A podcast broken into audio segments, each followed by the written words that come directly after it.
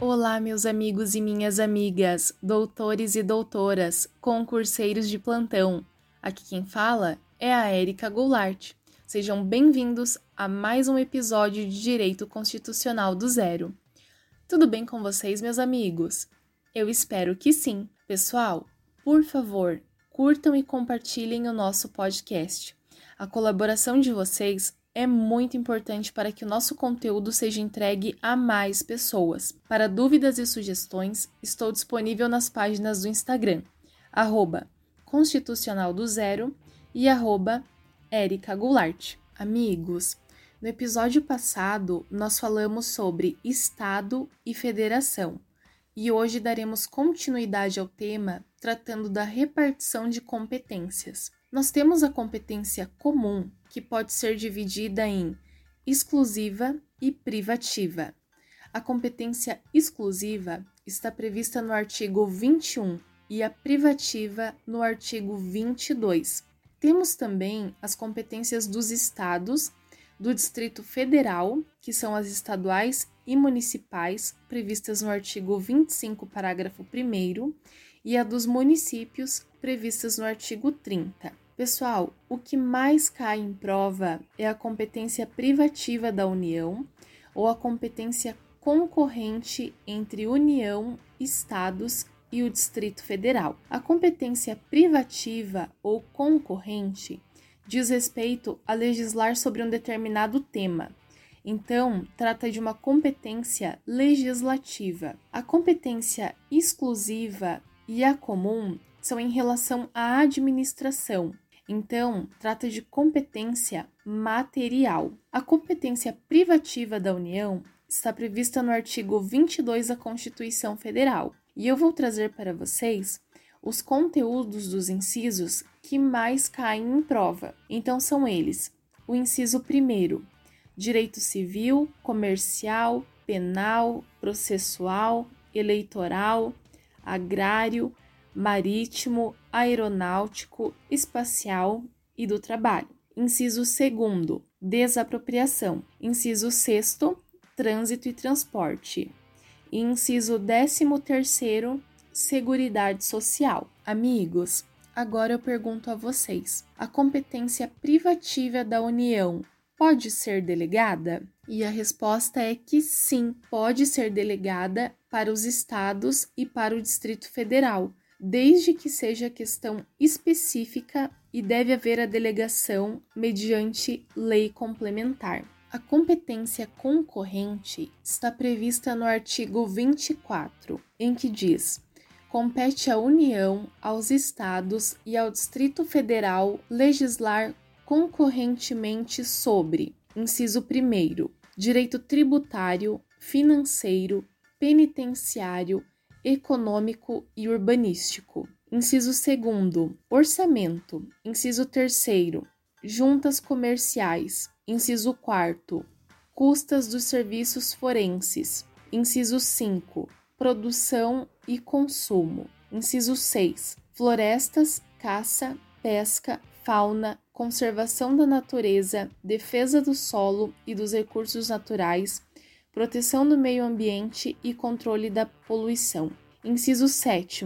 Proteção ao patrimônio histórico, cultural, artístico, turístico e paisagístico. Inciso 8. Responsabilidade por danos ao meio ambiente, ao consumidor, a bens e a direitos de valor artístico, estético, histórico, turístico e paisagístico. Inciso 9. Educação, cultura, ensino, desporto, ciência, tecnologia, pesquisa, desenvolvimento e inovação. Inciso décimo: criação, funcionamento e processo do juizado de pequenas causas. Inciso décimo primeiro: procedimentos em matéria processual. Inciso décimo segundo: previdência social, proteção e defesa da saúde. Inciso 13º. Assistência jurídica e defensoria pública. Inciso 14º. Proteção à integração social das pessoas portadoras de deficiência. Inciso 15º. proteção à infância e à juventude. Inciso 16. Organização, garantias, direitos e deveres das polícias civis. Neste caso, a União estabelece normas gerais, pessoal, e os estados suplementam. Se não existir uma norma geral, os estados poderão legislar de forma plena. Se os estados legislarem de forma plena e posteriormente surgir uma norma geral, a lei estadual é suspensa naquilo que ela for contrária à norma geral. Então lembrem, a norma é suspensa e não revogada, ok? É sobre a competência exclusiva da União e a competência comum. Em ambas, a competência é administrativa. E lembrem-se que ela sempre vem acompanhada de um verbo, como por exemplo, manter, emitir, planejar, entre outros. Então vamos lá. Na competência exclusiva, a prestação de serviço é realizada pela União e está previsto no artigo 21 da Constituição Federal, que diz: compete à União, inciso 1, manter relações com estados estrangeiros e participar de organizações internacionais. Inciso 7 emitir moeda. E inciso 18, planejar e promover a defesa permanente contra as calamidades públicas, especialmente as secas e as inundações. A competência comum é do interesse de todos: União, estados, Distrito Federal e municípios. E está prevista no artigo 23 da Constituição Federal, em que no inciso 1 diz sobre zelar pela guarda da Constituição, das leis e das instituições democráticas e conservar o patrimônio público. Inciso 2. Cuidar da saúde e assistência pública, da proteção e garantia das pessoas portadoras de deficiência. E inciso 6.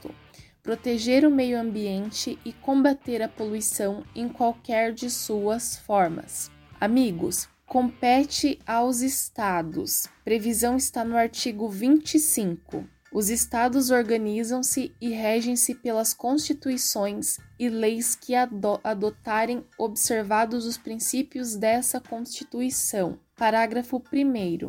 São reservadas aos estados as competências que não lhes sejam vedadas por esta Constituição. Parágrafo 2 cabe aos estados explorar diretamente ou mediante concessão os serviços locais de gás canalizado na forma da lei, vedada a edição de medida provisória para sua regulamentação. Parágrafo 3 Os estados poderão, mediante lei complementar, instituir regiões metropolitanas, aglomerações urbanas e microrregiões constituídas por agrupamentos de municípios limítrofes para integrar a organização, o planejamento e a execução de funções públicas de interesse comum. E o que compete aos municípios, amigos, está previsto no artigo 30, que diz: inciso 1.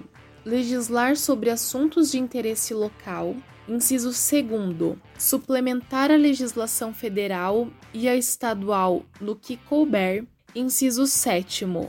Prestar, com a cooperação técnica e financeira da União e do Estado, serviços de atendimento à saúde da população. Inciso 8. Promover, no que couber, adequado ordenamento territorial mediante planejamento e controle do uso do parcelamento e da ocupação do solo urbano, e inciso 9. Promover a proteção do patrimônio histórico, cultural local, observada a legislação e a ação fiscalizadora federal e estadual.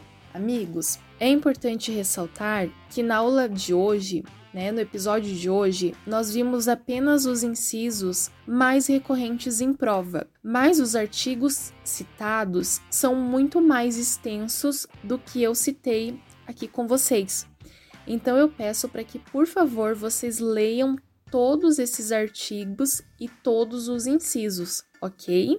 Por hoje é só. Eu espero que vocês tenham gostado. Espero encontrá-los no próximo episódio. Um forte abraço!